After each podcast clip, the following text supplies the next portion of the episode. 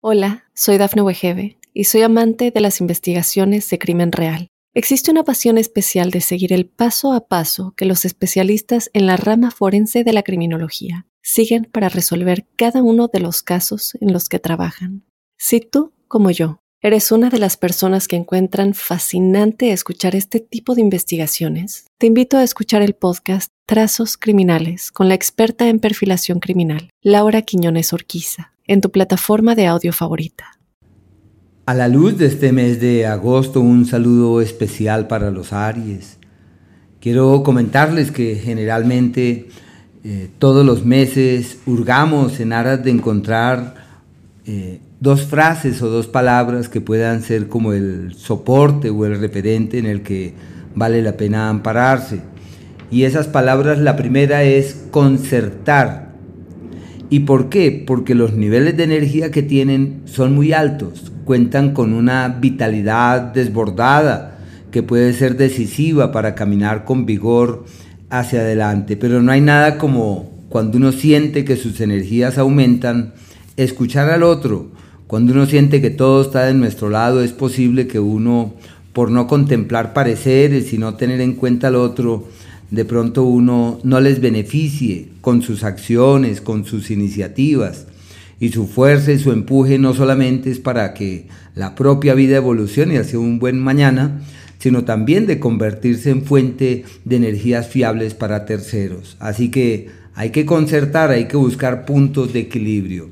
Por un lado y por otro, reforzar es la otra palabra. Como tienen tanta energía, porque estamos con dos signos eh, del mismo elemento. Estamos bajo el quinto signo zodiacal, que es de fuego, y Aries, pues lógicamente, es, el, es la chispa, es de donde parten todas las energías radiantes. Lo que quiere decir que es una época en la que hay que argumentarse positivamente sobre el hacer, en la que todo está dado para caminar vigorosamente hacia destinos fiables. Lo único que se necesita es cierta prudencia porque los excedentes de energía pueden dar pie a eh, reaccionar y a después pensar. Pero bueno, quería contarles que todos los meses existen una serie de prioridades que devienen del movimiento de los planetas rápidos. Y en este caso, el Sol, que avanza hasta el día 22 por el ámbito o por el eje que regula todo lo que atañe al amor y a la vida sentimental que es el histórico periodo en donde el amor sale a relucir como si esa fuera una de las más grandes prioridades. Su capacidad creativa también está en un pico muy alto y deben aprovechar para pasarla bien. Es el mes de la recreación, de la diversión, de la distracción. Hay que aprovechar ya sea para salir de vacaciones o los fines de semana, para compartir en otros entornos e integrar a las personas porque su capacidad de convocatoria realmente está en el pico más alto del año, como si todo fluyera certeramente, como si todo caminara hacia el mejor mañana, hacia un destino literalmente fiable. Y más aún porque el Sol se cruza con el planeta Venus, los dos en ese mismo espacio. Claro, Venus tiene otras, eh, otros campos de acción, pero la amalgama de estos dos astros en este escenario se convierte como una influencia decisiva eh, para pasarla bien y debemos entender que no solamente vinimos a trabajar, también eh, a divertirnos, a sonreír, a integrar a los demás en dinámicas que no tengan solamente una injerencia sobre la propia vida, sino que los incluya y que termine siendo algo realmente beneficioso para todos. Este movimiento del Sol por ese escenario hasta ese día el 22 es irregular en el plano laboral porque genera un entorno enrarecido, unas circunstancias no muy fiables y deben saber llevar las cosas allí con prudencia. Y en el plano profesional se dan cuenta que hay cosas que hay que cambiar, que no podemos seguir como venimos.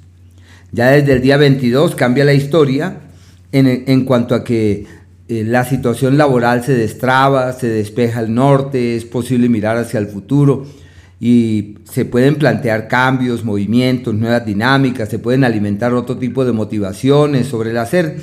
Lo único es que seguramente fruto del hacer y de las múltiples actividades, el organismo puede verse afectado, así que hay que atender la salud, estar muy pendientes sobre la buena marcha eh, del organismo, un ciclo irregular en ese ámbito. El planeta Venus se sostiene en el signo, en el elemento fuego, y está allí manteniéndose durante todo el mes. Allí estará presente hasta el mes de septiembre, por allá hasta el mes de octubre, así que su influencia es una influencia eh, larga, duradera, permanente. Bueno, eh, lo importante acá es que se mantiene en el mismo sitio.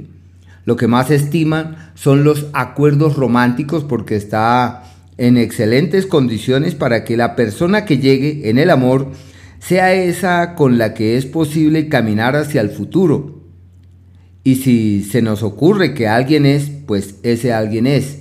Es el tiempo para aclarar el futuro, reiterar la senda, afianzarse, reiterar, eh, tomar nuevos rumbos, tomar decisiones. Bueno, una temporada trascendental en todo lo que hace parte del amor y de la piel y de los sentimientos y una época clave en ese ámbito. También puede ser eh, proclive a las ganancias ocasionales, a tener platica que llega fruto del azar o de otras circunstancias eh, azarosas, de, de, aquello de lo que uno no tiene control, eso puede dar también platica. Las eh, alianzas románticas, el pico más alto, yo podría decir que de estos años. El planeta Mercurio retrograda, aunque el mito ya lo hemos mencionado, que la retrogradación de Mercurio en su expresión adversa o negativa hace parte de un mito, porque para los Aries es maravilloso en el plano laboral, como si tuviesen buenas vibraciones para reorientar sus energías y tomar nuevos rumbos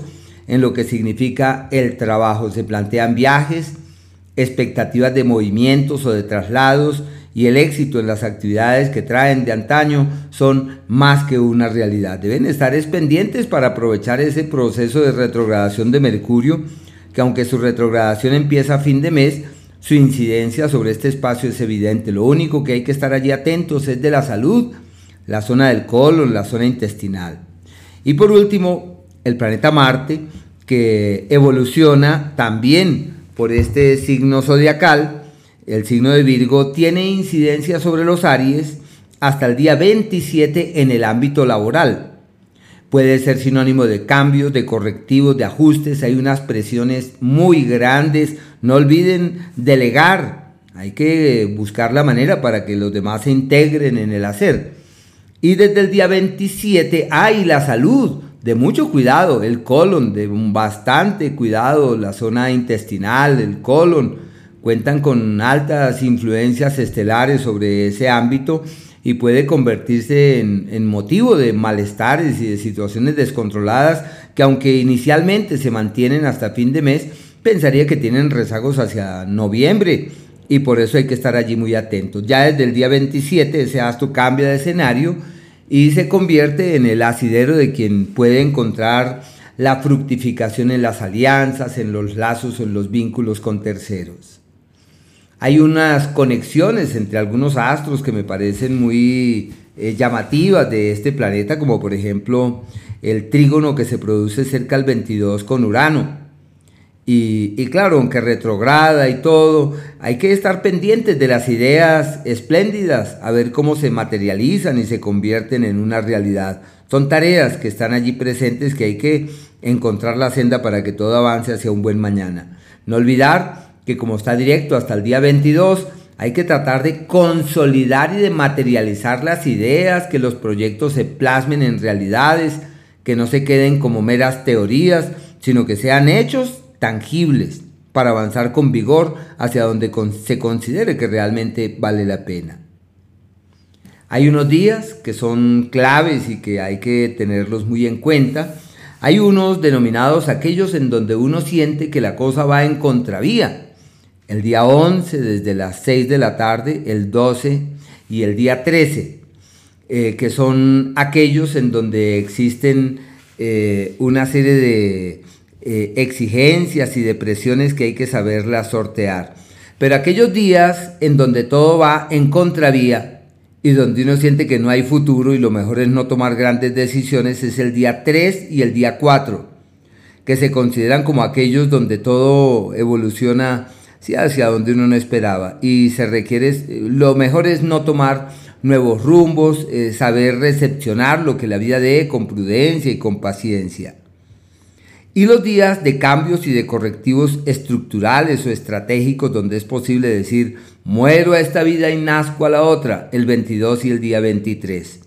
Y aquellos días en donde con grandes esfuerzos se puede doblegar el destino, se puede lograr eso que uno considera que es lo que realmente vale la pena, el día 7, el 8, el 7 y el 8. Pero el 8 es exactamente el cuarto menguante con la luna al lado de Júpiter, como si el universo pudiese concurrir en una dirección fiable, tanto en el plano eh, financiero como en el ámbito eh, profesional. Una temporada clave para poder orientar de la mejor manera las energías y avanzar con vigor.